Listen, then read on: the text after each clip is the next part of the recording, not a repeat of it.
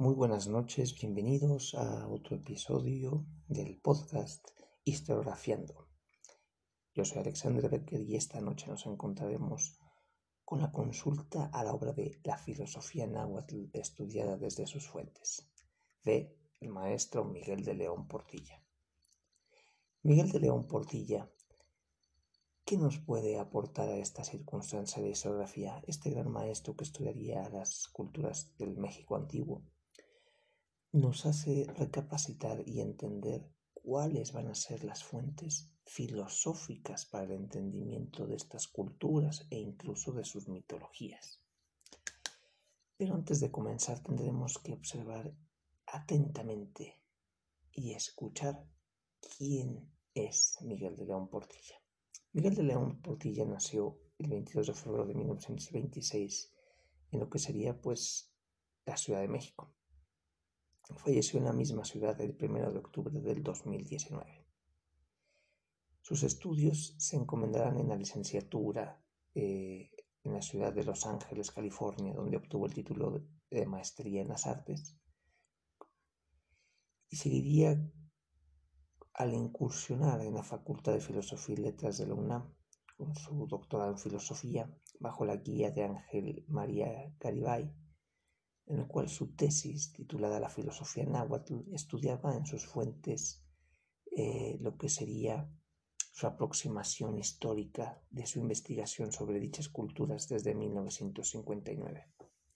Otro de sus libros suyos son Los antiguos mexicanos, la visión de los vencidos, ¿no? traducida a diversos idiomas, lo que sería literaturas indígenas de México, Tontzán en Guadalupe y el pensamiento náhuatl y mensaje cristiano en el Nican Mopugua, entre muchos otros.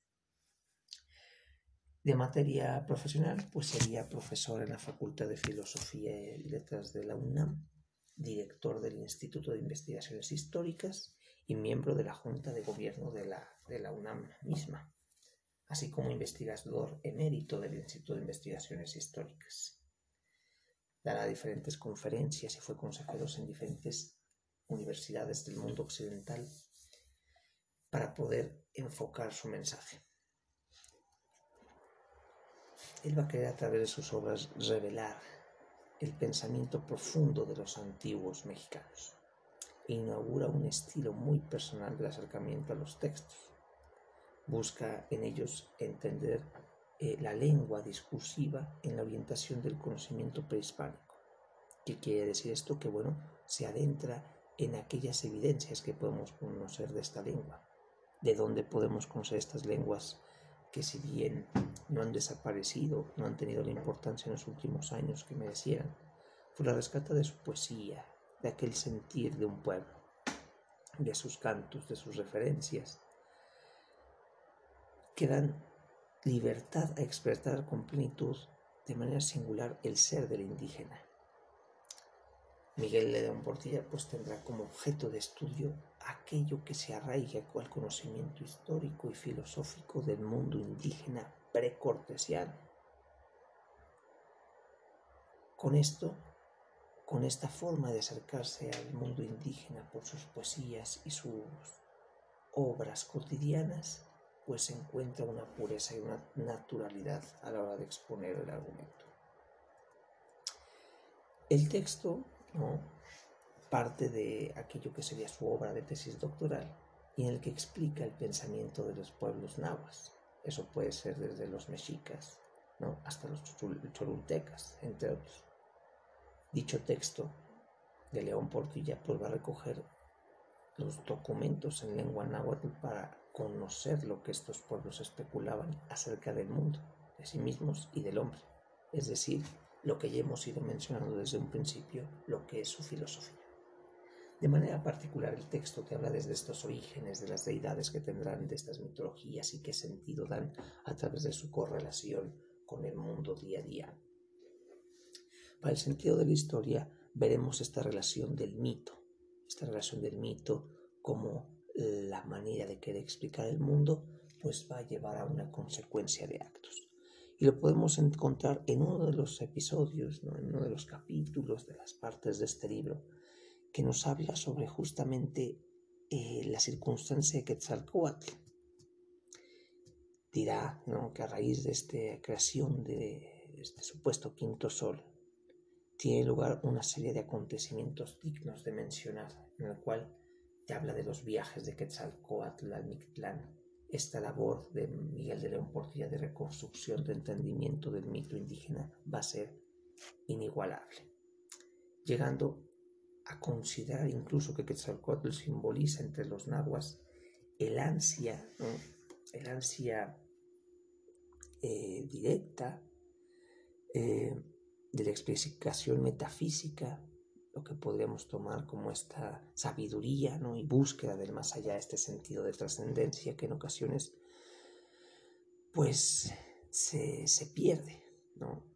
Entonces, cuando Miguel de León Portilla interpreta estos textos eh, míticos relacionados con diferentes deidades, pues relaciona el origen y la naturaleza de los dioses.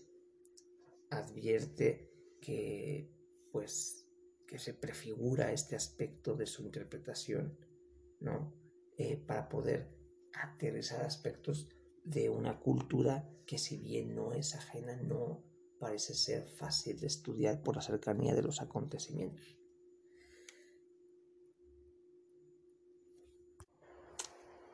Con esto que queremos decir que justamente la argumentación formal en la interpretación de los mitos que genera Miguel de León Portilla sobre el origen de los dioses de naturaleza organicista y mecanicista al querer aterrizar y comprender estos.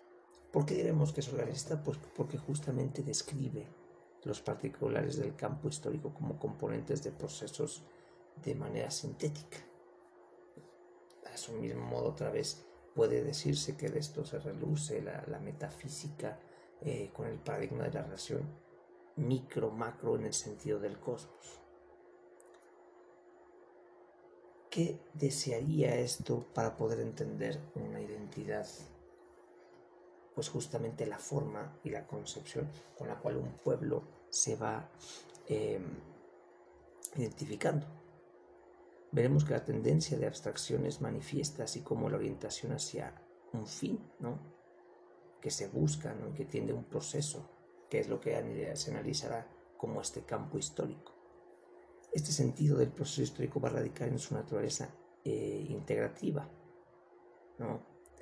Eh, podemos decir que esta interpretación sobre el origen de la naturaleza de los dioses comparte, aunque en cierta medida no mayor o menor, dependiendo del caso, pues rasgos mecanicistas de lo que hemos expuesto. ¿Cómo va a concebir en la historia eh, la divinidad? Pues bueno, porque es determinada por leyes que se presume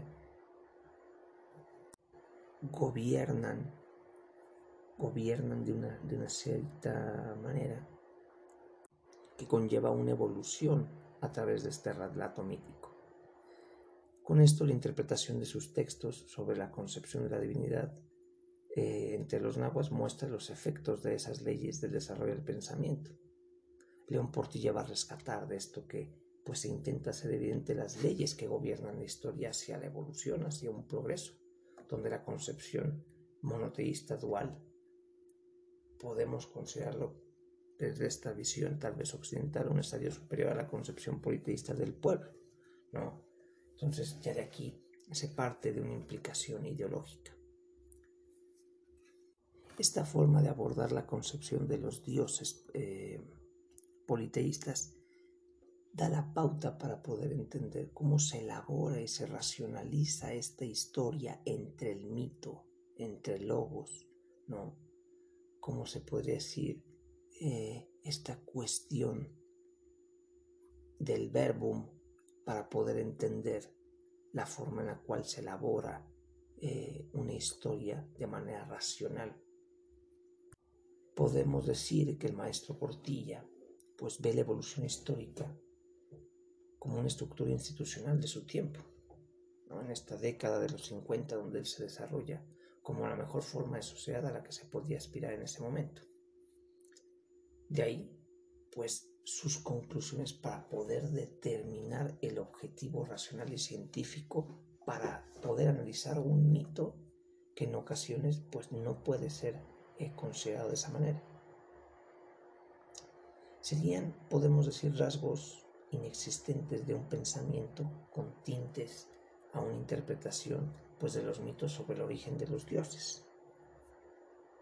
Podemos también comentar que el estilo de Miguel de León Portilla, pues relativo al origen y la naturaleza de los dioses, está determinado por un modo eh, de entender una trama, una argumentación formal o entre lo que hemos dicho organicista y mecanicista y su implicación ideológica en lo que más adelante puede ser hasta una visión de la historia conservadora o liberal que tendríamos que estudiar en otro episodio. Sin más que decir, y como en cada uno de estos episodios, recomiendo la consulta general del texto y aprender un poco más de esta obra de la historiografía. Seguimos historiografiando.